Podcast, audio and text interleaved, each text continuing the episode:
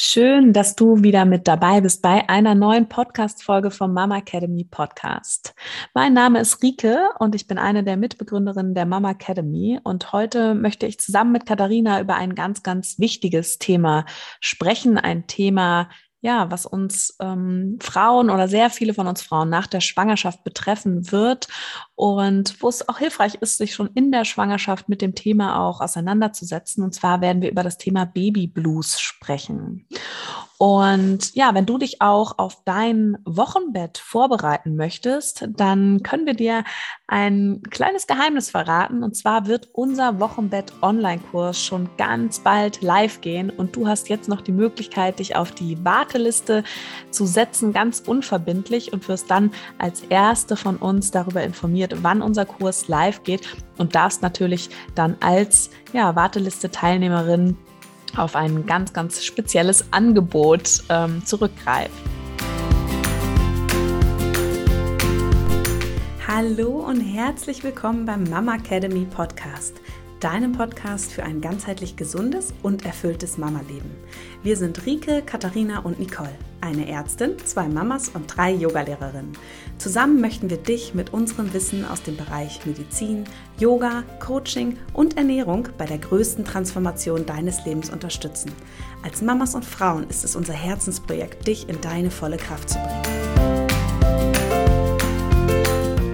Jetzt wollen wir aber loslegen mit der neuen Podcast-Folge. Und Katha, ich freue mich, dass wir beide wieder hier zusammen vor dem Mikrofon sitzen und äh, ja, so ein wichtiges Thema besprechen dürfen. Hm, ich liege ja eigentlich quasi vor dem Mikrofon, weil wir sind, ähm, wir verraten jetzt einfach mal so behind the scenes.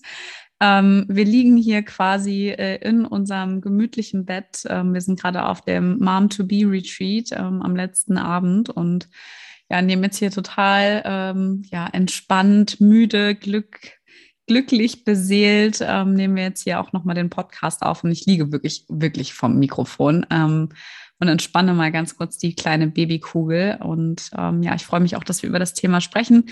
Wir haben auch jetzt hier ähm, auf dem Retreat, haben wir das Thema ja auch mal kurz angerissen und es ist einfach egal, mit welchen Frauen man spricht ähm, vor allem mit Mamas, ähm, ja, die auch vielleicht schon Kinder bekommen haben, ist so ein Babyblues ja nichts Ungewöhnliches. Und ähm, wie ihr wisst, geht es uns immer um Aufklärung und nicht um Panikmacherei. Ähm, also von daher soll es hier auch einfach darum gehen, ja, was ist das überhaupt? Ne? Was, was, was erwartet uns vielleicht? Was sind vielleicht Anzeichen? Was kann vielleicht auch der Partner, die Partnerin irgendwie machen, die Eltern, die beste Freundin? Also von daher, Rike, ich glaube, wir fangen einfach an, oder? Was meinst du? Genau, schieß mal los. Hm, ja, also ich glaube, die grundsätzliche Frage ist, die wir uns mal anschauen müssten oder sollten, ist, was ist ein Baby Blues überhaupt? Also ähm, genau, also wenn du es noch nie gehört hast, hm, es ist natürlich etwas, was nach der Geburt auftritt. Und ich glaube, Rike, ich glaube, du hast mit Sicherheit auch einige Frauen in der Praxis, ähm, die davon berichtet haben, oder? Ja, tatsächlich mehr in der Praxis als ähm, im Krankenhaus, weil tatsächlich der Baby Blues ja meistens so drei bis fünf Tage nach der Geburt auftritt und dann die Frauen ja oft schon bei sich zu Hause angekommen sind. Und ja, der Baby Blues ist ein ähm, ja, leichter und auch eben kurzfristiger Ver Verstimmungszustand, der eben ja kurz nach der Geburt auftritt und dann aber auch meist innerhalb von wenigen Tagen wieder abklingt. Also man sagt so, ja, ein Tag kann aber auch zwei, drei bis zu einer Woche gehen. Und das ist auch eben ganz wichtig im Vorhinein zu wissen, wenn du wirklich äh, ja ein paar Tage nach der Geburt auf einmal merkst, dass deine Stimmung extrem schwankt ähm, und du vielleicht denkst, okay, jetzt bin ich im Babyblues angekommen, dass du weißt, dass das auch ein vorübergehender Zustand mhm. ist. Ich habe das auch irgendwie bei, bei Freundinnen und so habe ich das auch erlebt. Also bei mir war das eh sowieso ein bisschen anders, aber wir sprechen nachher auch über persönliche Erfahrungen. Aber ich, ich fand es irgendwie total, ähm, also so im Nachhinein, ne, in den Situationen ist es natürlich nicht witzig, aber ich habe auch auf jeden Fall eine Freundin gehabt, die ihr Baby bekommen hat, die mich anrief und einfach bitterlich geweint hat am Telefon, weil dem Baby Blut abgenommen worden ist und es einfach so weinen musste, das Baby. Und die hat das emotional überhaupt nicht aufgehalten, weißt du? Also mm. es mhm. war, war für die total schrecklich und es hat echt äh, den ganzen Tag äh, gedauert, bis sie sich wieder eingekriegt hat, so emotional. Also hat jetzt nicht die ganze Zeit durchgeweint, aber ihr ging es wirklich überhaupt nicht gut. Ja. Also du hast echt gemerkt, so die Hormone Alter, die machen da richtig Hardcore-Party im Kopf, im Körper und sonst irgendwo. Also von daher, ähm, genau. Ich glaube, du wolltest aber auch einfach mal erzählen, oder? Wo kommt es her? Wie, was, was ist das überhaupt? Ich meine, ich habe das mhm. Wort Hormone schon in den Mund genommen, aber ich glaube, aus medizinischer Sicht kannst du mit Sicherheit ähm, auch uns noch ein bisschen Hintergrundinformationen geben. Hm. Ich habe ja anfangs schon gesagt, also was das Wichtigste einfach auch ist, ähm, es betrifft sehr, sehr viele Frauen. Es gibt da unterschiedliche Zahlen, aber man schätzt grob, dass es tatsächlich 50 bis 70 Prozent der Frauen betrifft nach der Geburt in unterschiedlicher Ausprägung auch wirklich. Manche nehmen es vielleicht auch gar nicht als Baby Blues wahr. Und was ganz wichtig ist, es ist eben nichts Krankhaftes, diese, ähm, diese Veränderung, die dann eben auch zu diesen Stimmungsschwankungen führen. Und das Ganze geht tatsächlich auf diese sehr plötzliche Hormonumstellung im Körper zurück. Und wenn du dir vorstellst, dass die Plazenta, also der Mutterkuchen, die versorgt ja zum einen ähm, dein Baby oder deine Babys, aber ähm, hat auch eine andere grundlegende Funktion und das ist eben die Hormonbildung und produziert eben während der Schwangerschaft sehr, sehr viel Östrogen und auch Progesteron, also die die hauptsächlichen weiblichen Geschlechtshormone. Und wir erreichen da wirklich ähm, Spiegel, die um das tausendfache höher sind als außerhalb der Schwangerschaft. Und wenn dann nach der Geburt eben der Mutterkuchen auch ähm, ausgestoßen wird und eben nicht mehr im Körper diese Hormone produziert, dann wird es eben nach ein paar Tagen auch dazu kommen, dass dieser Hormonspiegel abrupt abfällt. Und das führt dann eben auch zu diesen ja, Stimmungsschwankungen, wenn ich das jetzt mal grob zusammenfassen kann. Denn Östrogen hat im Körper auch eine antidepressive Wirkung. Und wenn das Östrogen dann eben plötzlich abfällt, ähm, wird eben genau dies aufgehoben. Und das führt dann häufig auch eben zu Verstimmungen, ja, ähm, dass man sich vielleicht auch übermäßig Sorgen macht, ähm, meist eben auch Sorgen um das Kind, was du ja gerade auch bei deinem Beispiel mit deiner Freundin erwähnt hast, ja, aber auch ähm, Ängstlichkeit oder dass man ähm, auch sogar seinen Appetit verlieren kann, ja, und das zweite Hormon eben also das Progesteron, das ist vor allem wichtig auch in unserem Körper für ausreichend Schlaf auch zum Beispiel. Und ähm, viele Frauen können dann auch gerade in dieser Zeit des Babyblues eben sehr, sehr schlecht schlafen, sind super unruhig und so wie so rastlos, ruhelos, können sich auch sehr schlecht konzentrieren. Und das ist eben, sind so alles, ja, Dinge, die unter dieser Hormon hormonellen Kontrolle normalerweise stattfinden. Und wenn dann eben diese Hormone so schnell abfallen, kommt es eben dann dazu, dass wir das auch sehr, sehr stark spüren. Und vielleicht kennst du das auch während deinem Zyklus, dass du auch jemand bist, der sensibel auf hormonellen Umstellungen reagiert und auch während ähm, der Zeit, zum Beispiel bevor deine Periode einsetzt, auch dort unter Stimmungsschwankungen leidest, dann kannst du dir das ungefähr vorstellen. Und meistens sind es auch die Frauen, die dann auch, auch solche Umstellungsphasen eben nach der Schwangerschaft extrem spüren. Aber es ist eben ja einfach ganz wichtig zu wissen, dass das sehr, sehr vielen Frauen so geht, dass das nichts Krankhaftes ist und dass das ein vorübergehender Zustand ist. Mhm. Also hast du, wenn ich dich jetzt fragen würde, okay, wie lange hält sowas jetzt wirklich an? Gibt es da so einen Richtwert? Also sagt man, also für mich, mir stellt sich jetzt gerade auch so ein bisschen die Frage, ne, was ist so der Unterschied zwischen Baby Blues und einer Wochenbettdepression. Ja, also mhm. ab wie vielen Tagen oder Wochen müssen wir uns denn Gedanken machen? Also wie lange hält so ein Baby Blues denn überhaupt an? Also ähm, der Baby Blues, hatte ich ja gesagt, ist, ist meistens eben Tage, bei manchen Frauen auch wirklich nur Stunden bis ungefähr eine Woche. Und ja, eine Depression, ähm, es gibt man sagt, wenn Frauen an einem sehr, sehr starken Babyblues leiden, dann ist das ein, ähm, ja, wie so ein Risikofaktor dafür, dass sie auch an einer, eher an einer postpartalen Depression leiden. Aber da kommen natürlich auch ganz, ganz viele andere Faktoren einher. Ja, auch Frauen, die ähm, eine sehr traumatische Geburtserfahrung haben, die sie subjektiv als traumatisch erleben, ähm, häufig ähm, ja stärker die Symptome spüren während des Babyblues.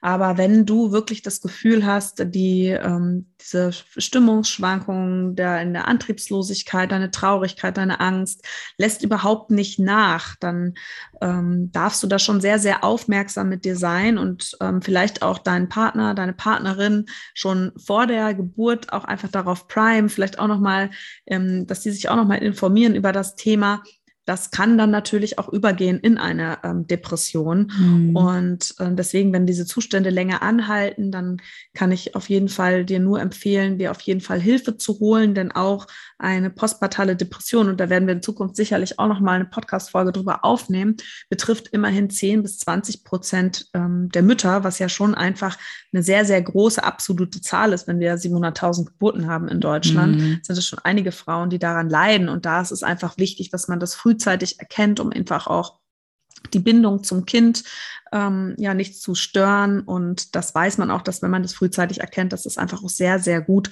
eben auch zu therapieren ist. Mhm.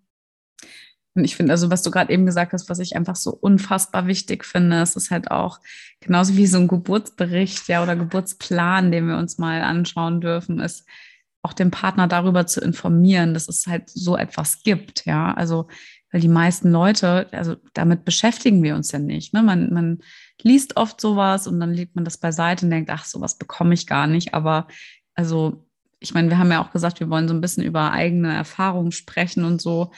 Ich finde es, also ich glaube, das habt ihr bestimmt hier und da in einer anderen Podcast-Folge schon gehört.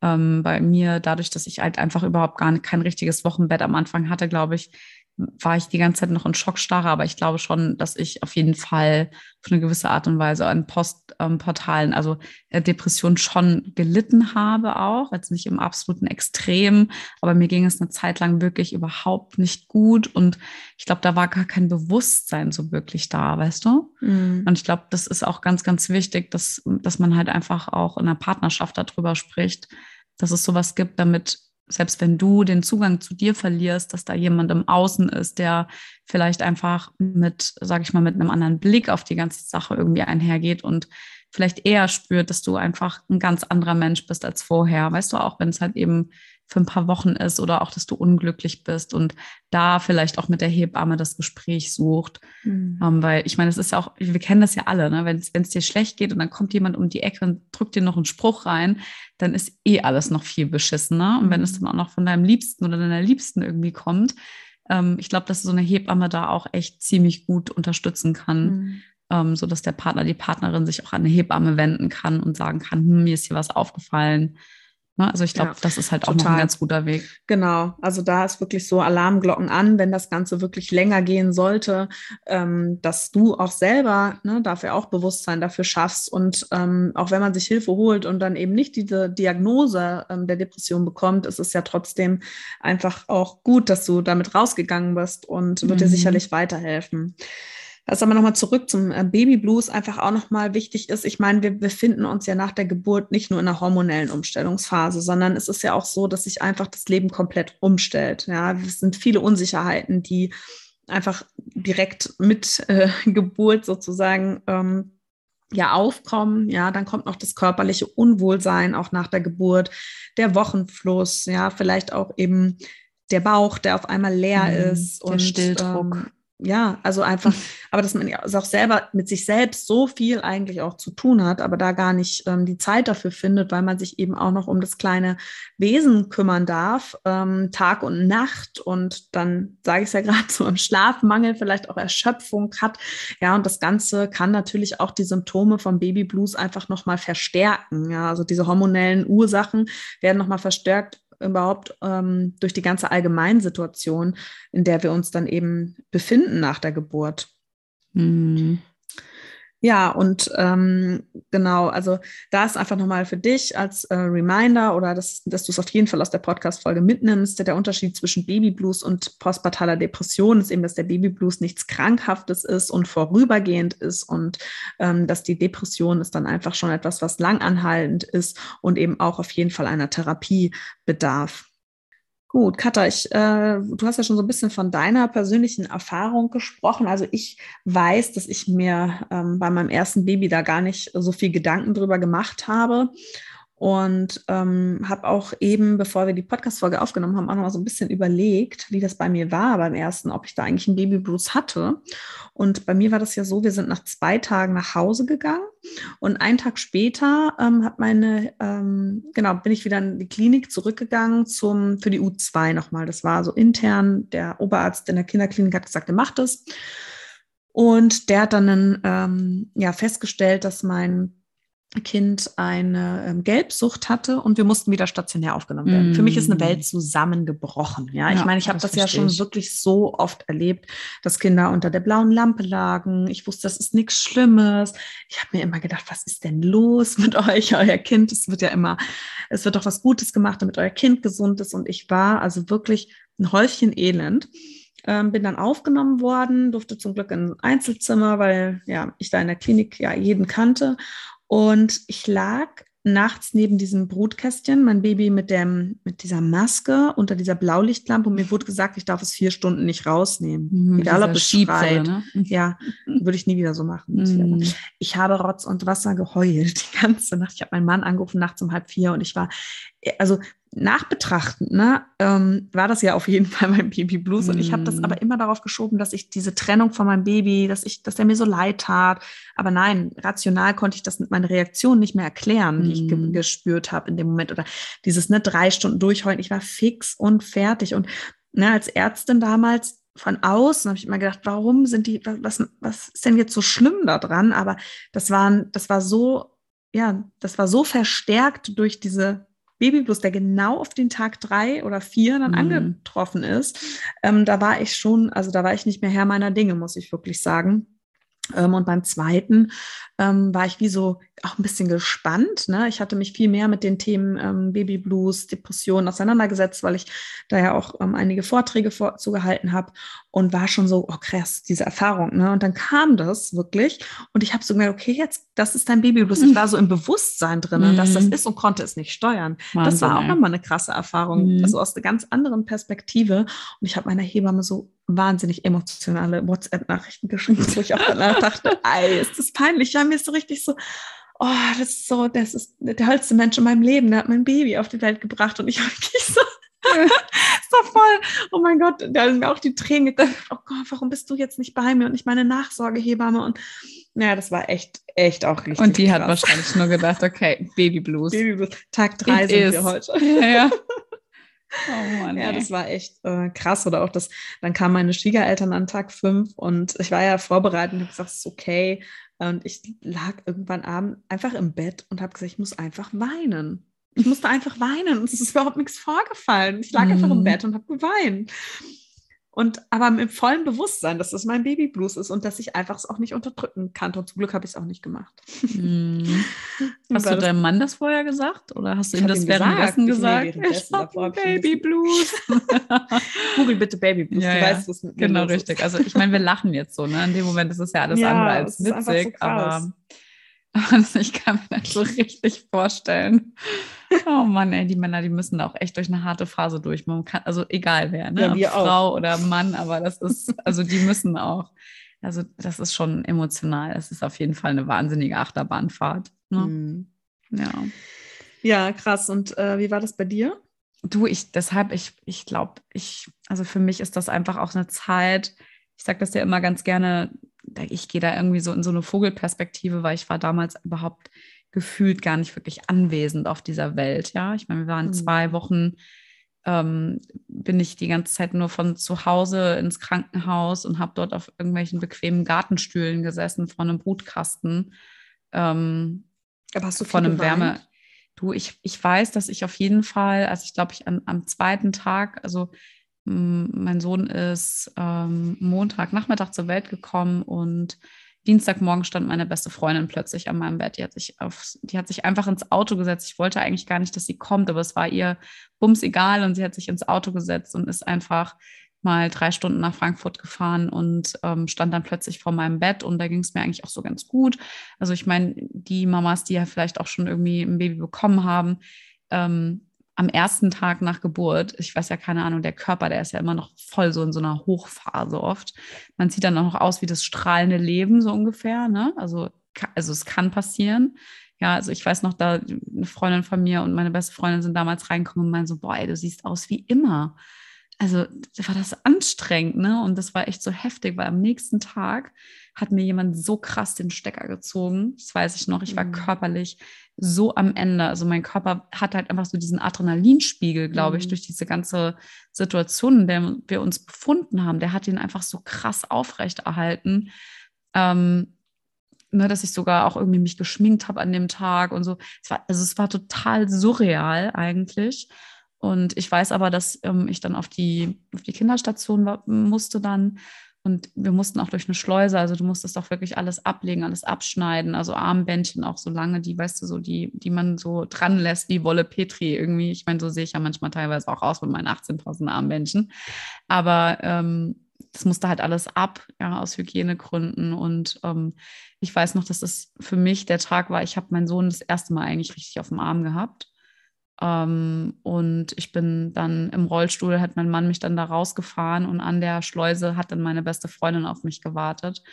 Und das war einfach viel zu viel für mich. Also ich weiß noch, ich habe wie ein Häufchen Elend in diesem Rollstuhl gesessen und habe Rotz und Wasser geheult, weil das einfach so schlimm war, dieses kleine Böhmchen da irgendwie liegen zu lassen. Ja, also mhm. deshalb, ich kann dir gar nicht sagen, ob das wirklich ja. Babyblues war, aber das ist halt, also ich, ich glaube, in der Situation, in der ich mich persönlich befunden habe, war das einfach, ähm, also das ist anders, weißt du, das ist anders schrecklich mhm. gewesen und deshalb weiß ich, es wird mit Sicherheit auch Babyblues gewesen sein, aber was für mich viel, viel ähm, interessanter ist jetzt natürlich auch im Hinblick auf die zweite Schwangerschaft jetzt, ist die Zeit, die danach gekommen ist, ne? in der ich wirklich einfach richtig krass unglücklich war.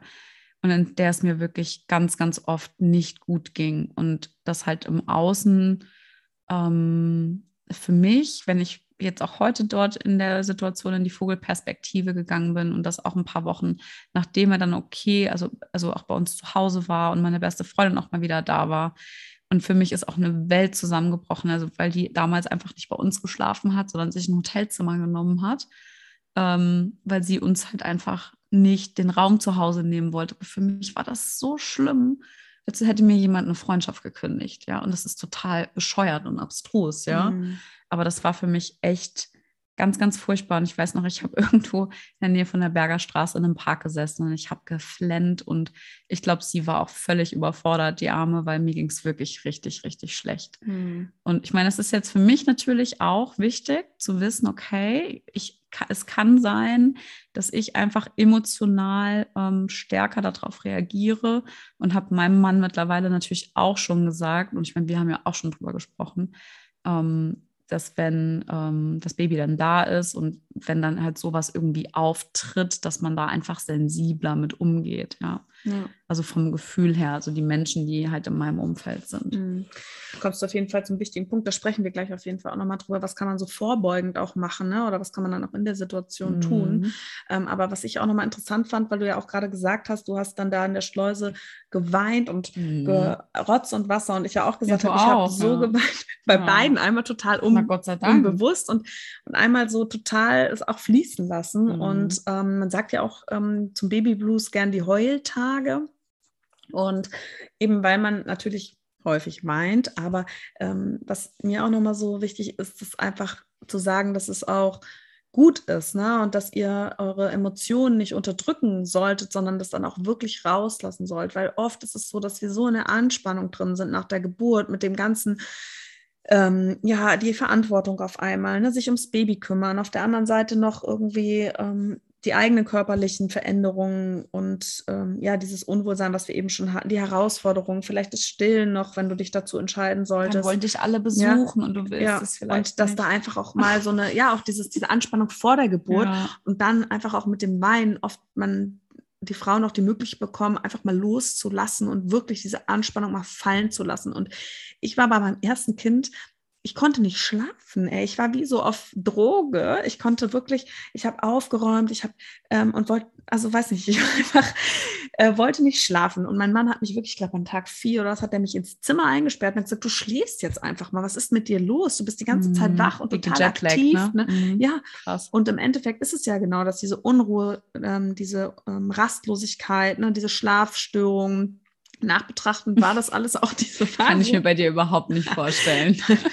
äh, ja, auf jeden Fall ähm, ist es dann oft auch so, wenn man dann wirklich mal in dieses Weinen reinkommt, dass man die Anspannung loslässt mhm. und dass man dann auch wieder zur Ruhe kommen kann und schlafen kann. Und ich habe auch gelesen, die Erfahrung durfte ich jetzt noch nicht machen bei Frauen, aber dass bei Frauen, die vielleicht Probleme haben, auch mit dem Stillen in den ersten Tagen, dass sie dann auch oft mit diesem Loslassen, dass dann auch die Milch ins Fließen kommt. Ne? Also so im übertragenen Sinne ja auch irgendwie, dass alles fließt, der Wochenfluss fließt, mhm. die Tränen fließen, die Milch fließt. Aber weißt du was, das stimmt voll, ne? Weil ich habe dir doch schon mal erzählt, dass ich irgendwie ähm, also dadurch, dass das ja auch wirklich so diese Kinder, Kinderbettgeschichte da irgendwie war und immer dahin und wieder zurück und nach Hause und dann diese unbequemen Stühle. Ich konnte auch nicht im Krankenhaus übernachten, weil dann natürlich Muttis gelegen haben, die nicht fünf Minuten von der Uniklinik mhm. irgendwie gefühlt weg wohnen. Ne? Äh, und ich habe echt jedes Mal, und es war echt heftig, ich habe zu Hause, ich weiß gar nicht, wie oft ich danach gegoogelt habe, von wegen, ähm, also Wochenflussstau und sonst irgendwas. Und kaum war ich bei meinem Kind ey, ging es ab ohne Ende. Und das Krasse ist ja, ich, also ich sage ja auch immer, ich wäre keine Amme geworden äh, im Mittelalter. Ähm, ich habe ja auch echt zwei Wochen später erst einen Milcheinschuss gehabt. Mm, und das ist, ich habe ich hab Bilder von mir, ähm, da ich, also mein Sohn, der wurde, also das ist halt so, ganz kurzer, ganz kurzer Exkurs. Ähm, bei, bei Frühchen ist es so, dass man die, wenn man die anlegt, dass man die meistens vorher wiegt, anlegt und dann nochmal auf die Waage legt, um zu gucken, wie viel hat das Kind getrunken. Und bei mir hat das nie gereicht. Ich musste danach immer mit Flasche zufüttern. Und das hat natürlich bei mir extrem den Druck erhöht, ja, weil ich halt einfach gemerkt habe, ich bin jetzt nicht wie manch andere Muttis, die neben mir da beim Abpumpen gesessen haben, die einfach drei Liter Milch produziert haben, sondern einfach nur zehn Milliliter, ja. Also ich habe wirklich um jeden Milliliter messen, gekämpft und es war wirklich heftig.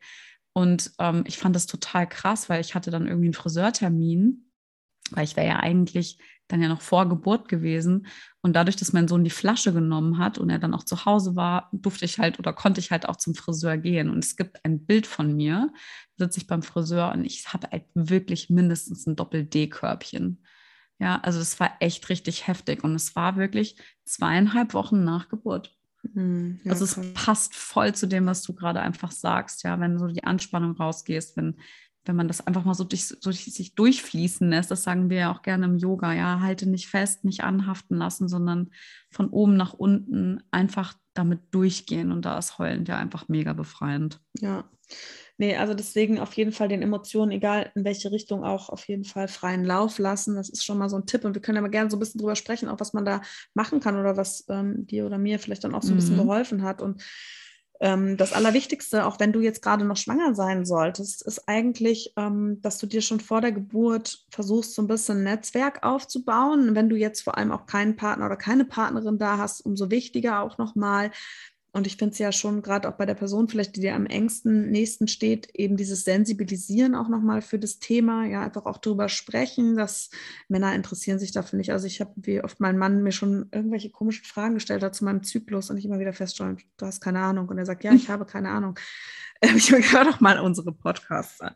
Ähm, denn, aber die sind ja natürlich da gar nicht so drin im Thema, ja, also die wenigsten sind drin im Thema dass man da einfach nochmal drüber spricht und ähm, aufmerksam macht und dann auch so sagt, okay, ähm, wie kann ich dich dann auch unterstützen? Ne? Auch wenn man das vorher nicht gemacht hat, aber dann vielleicht in der, in der Zeit dann auch wirklich gucken, ne? wer ähm, dass die Partnerin ähm, oder der Partner einfach wirklich schaut, was kann man dir an Arbeit abnehmen. Ist es vielleicht, dass man sagt, okay, er kümmert sich dann hauptsächlich einfach mal ums Wickeln ähm, oder übernimmt ja. halt andere Tätigkeiten wie Einkaufen, Essen, Kochen, ne? dass du dich halt nicht um ähm, alles kümmern musst und die volle Verantwortung hast oder auch, dass man dann auch wirklich ähm, ehrlich mit sich ist und sagt, hey, ich bin überhaupt nicht bereit für Besuch in den Tagen, auch wenn du es dir vielleicht vorher total anders ausgemalt hast. Ne? Auch da vielleicht schon mal vorher auch mit der Familie sprechen, mit Freunden und sagen, es kann sein, dass ich mich nach ein paar Tagen anders fühle und anders entscheide und möchte, dass ihr das vorher einfach wisst, ja, um dir da auch den Druck rauszunehmen,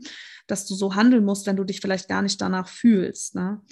Ähm, und was man einfach auch sagt, ist, dass der Kontakt mit dem Baby, dieses Kuscheln, dieses viele Hautkontakt, ähm, der Geruch vom Baby, auch das die Symptome vom ähm, Babyblues einfach auch mildern kann. Das war ja natürlich bei dir wahrscheinlich.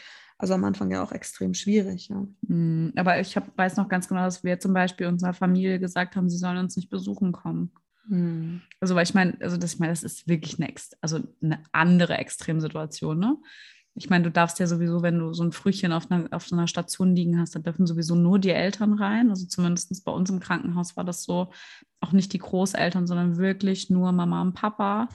Und alles andere durfte von draußen über einen externen Balkon draußen mit einem anderen Eingang, durfte dann wie in so einem Affenhaus von außen nach innen gucken. Mhm.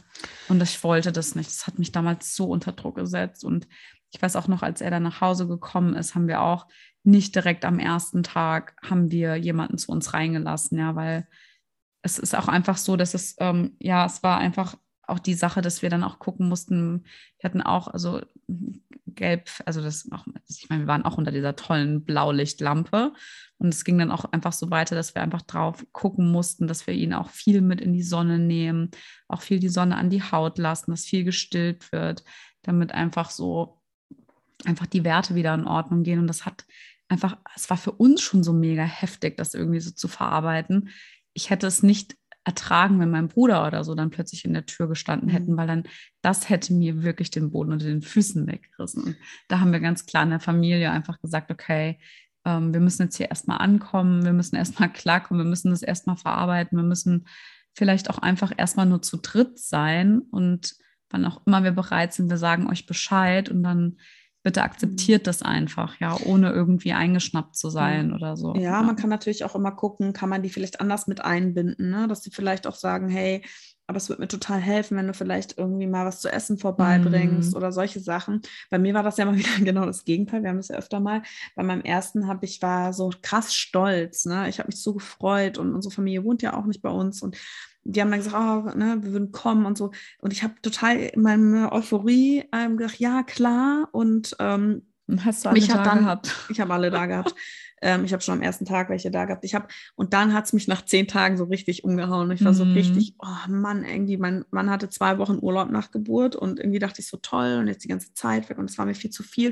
Und ich habe das auch schon öfter, glaube ich, mal gesagt, aber für mich waren die ersten Tage das war so anstrengend, Leute bei mir, also im Nachhinein, die waren dann da und danach war ich fix und fertig mhm. und dachte mhm. mir, warum bin ich jetzt fertig? Da waren ein paar Leute zu Besuch und ich kann das echt, ich habe gerne Leute zu Besuch und mich stresst das überhaupt nicht, aber da war ich dann so kaputt nur davon und ähm, also das ist auf jeden Fall etwas, um jetzt noch nicht zu sehr in die Tiefe zu gehen, wo du vorher ähm, einfach dir es auch schon mal überlegen kannst, mit deinem Partner durchsprechen kannst und dann eventuell auch mit deiner Familie, dass eben diese besonderen Tage, die ersten ein, zwei Wochen nach der Geburt, dass da auch deine Stimmung sich von heute auf morgen ändern kann und dass es aber okay ist und normal ist und da vielleicht auch die Familie, Freunde mit drauf vorbereiten. Ich glaube, das nimmt ganz, ganz viel Druck von dir auf jeden Fall ähm, und ja, kann dir auf jeden Fall weiterhelfen. Mhm. Auch wenn es kurzfristige Absagen genau, sind. Genau, ne? ja.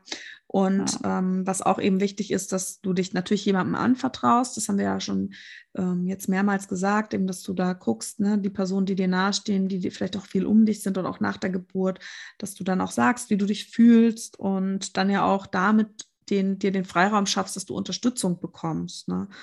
Und ähm, die, das eigene Wohlbefinden, ja, wenn du jetzt dich einfach ja, nach der Geburt nicht gut fühlst, ne, vielleicht noch Schmerzen hast, ähm, dein Körperbild dich ähm, in dem Moment total stört, ja, oder der Wochenfluss und du fühlst dich einfach un, unwohl, ähm, da auch natürlich versuchen, mehr in die Akzeptanz reinzugehen, ne, zu akzeptieren, dass der Zustand jetzt in dem Moment so ist und ähm, ja, sich das auch wieder ändern wird.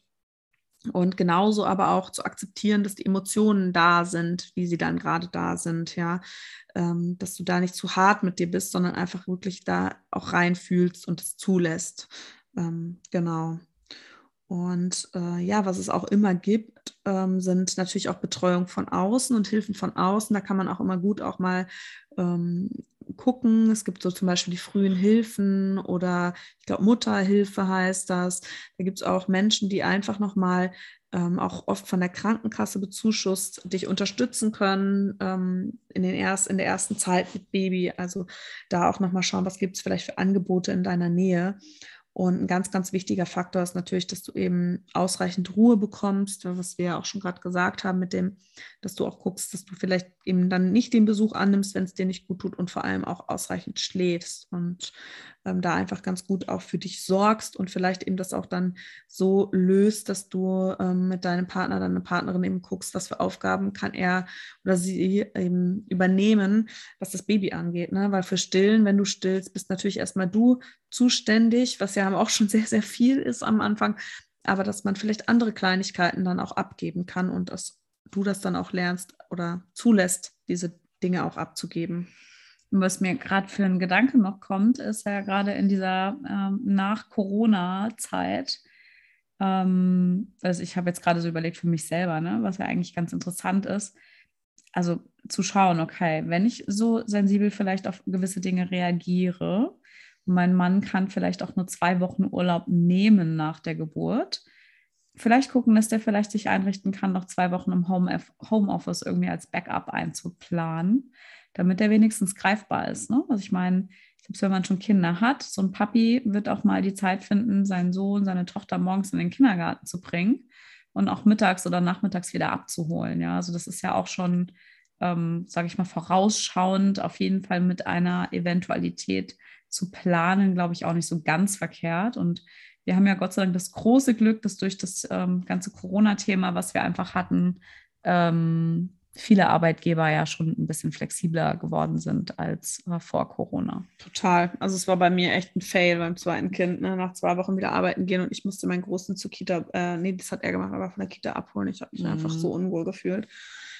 Ja, das wäre jetzt heutzutage heute nicht mehr so. Ähm, genau. Und wer natürlich auch immer, immer, immer ein super, super Ansprechpartner ist, ist natürlich deine Hebamme, die dich hoffentlich nach der Geburt betreut und an die du dich immer wenden kannst, auch schon vor der Geburt natürlich, aber die sich natürlich auch gut auskennen und für dich da sein können. Gut, ja, ähm, ich hoffe, dass du aus dieser Podcast-Folge viel für dich mitnehmen konntest, ähm, auch schon vorbereitend und ähm, ja, dich einfach ja, sicher fühlst dann auch in den Tagen, wenn der Babyblues auf dich zukommen sollte und ähm, weißt, wie du das handeln kannst oder auch einfach weißt, was in diesem Moment mit dir passiert, ja, und dass das einfach was ganz Normales ist und ähm, auch eben aber darauf geprimed ist, wenn du diese Gefühlswelt ähm, dann nicht nachlässt, ähm, dass du da vielleicht aufmerksam hinhören darfst und genau.